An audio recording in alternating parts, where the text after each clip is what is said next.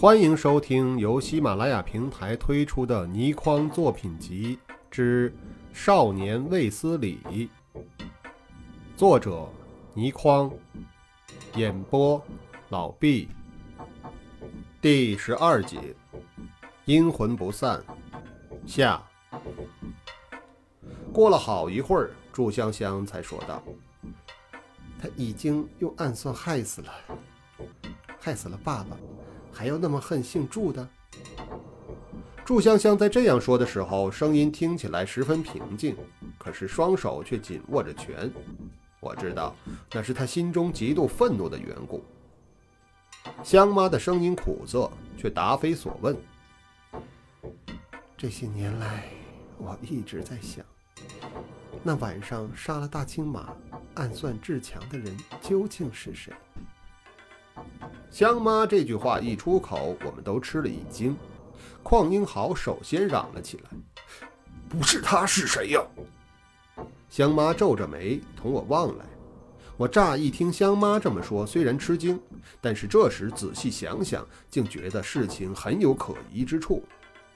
疑点之一是，虽然营长和马夫之间地位悬殊。但是马夫既然负责照料营长心爱的大青马，必然有一定程度的接触。祝志强文武全才，为人精细，一年半载都觉察不了有一个大仇人隐伏在身边，这一点就说不过去。疑点之二，我和师傅相处。虽然除了传授武功之外，再也没有别的话可说，可是他那种愁苦，那种对香妈的思念，那种对姓祝的恨意，我还是可以体会得到的。那又岂是一个终于报了大仇的人的行为呢？而且，他如果报了大仇，是可以回到三姓桃园去的，不会一直流落在外，没有面目见桃园父老。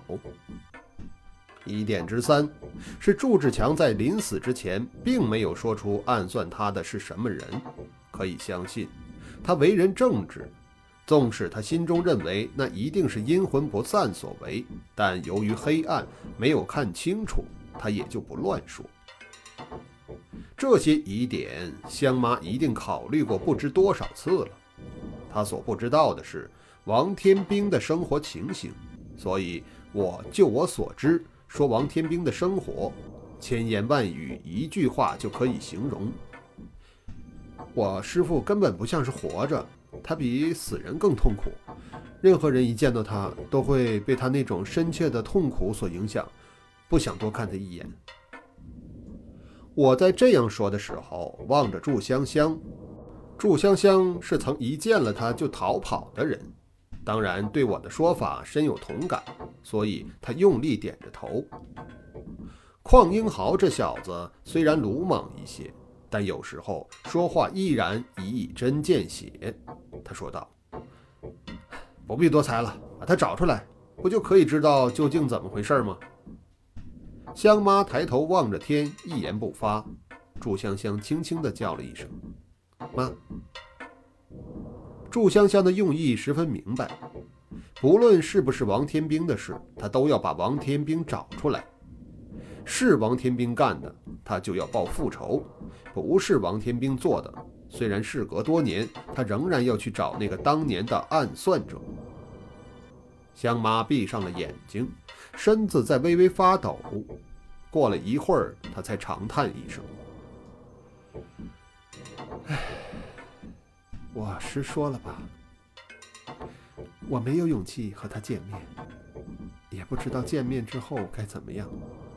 香香，你别逼我。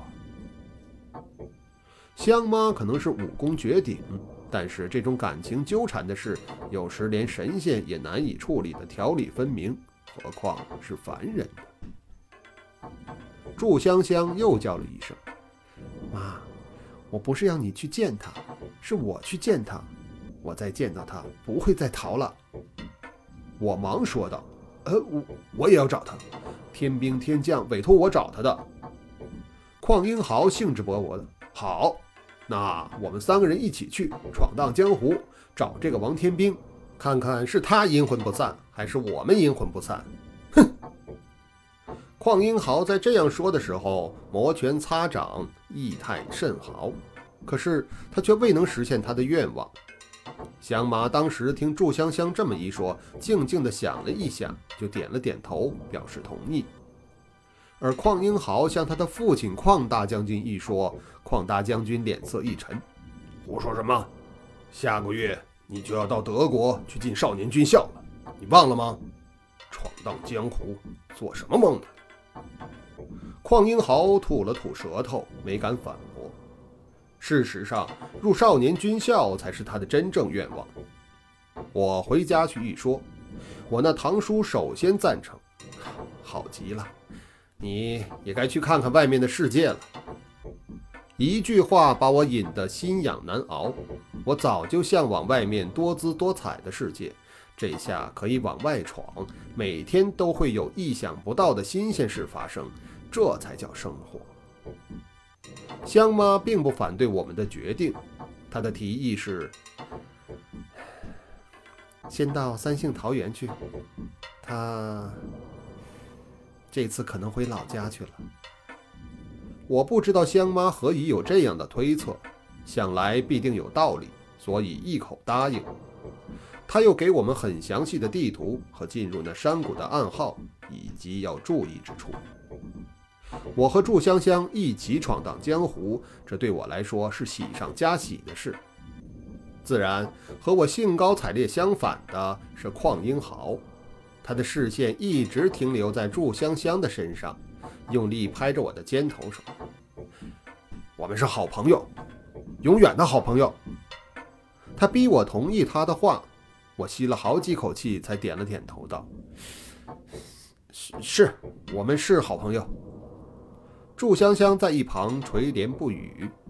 少年人想的单纯，没想到世事千变万化，根本不能预料。千变万化的，自然都是以后的事了。第十二节，阴魂不散，完。